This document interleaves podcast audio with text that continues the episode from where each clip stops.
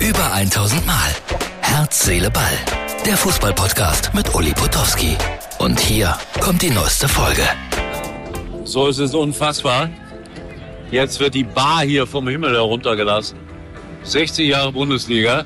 Freunde, morgen berichte ich ausführlicher darüber. Nur ein ganz kleiner Eindruck. Wir saßen am Medientisch zusammen mit äh, Sebastian Hellmann, Jessica Kastrop, Arndt Zeigler. Alle saßen sie hier und haben gelästert. So sind wir, wir Medienleute. Also, jetzt kommt die Bar runter. Jetzt kommt der inoffizielle Teil. Vorher hatte der Kanzler gesprochen und äh, Aki Watzke und ich weiß nicht, wer noch alles. Und jetzt kommt eine Band und jetzt wird es laut und ich glaube, ich werde jetzt gleich schlafen gehen. Aber ganz kleiner Eindruck hier. 60 Jahre Bundesliga, ein großartiges Fest. Und wir werden unseren Kaffee noch zu Ende trinken.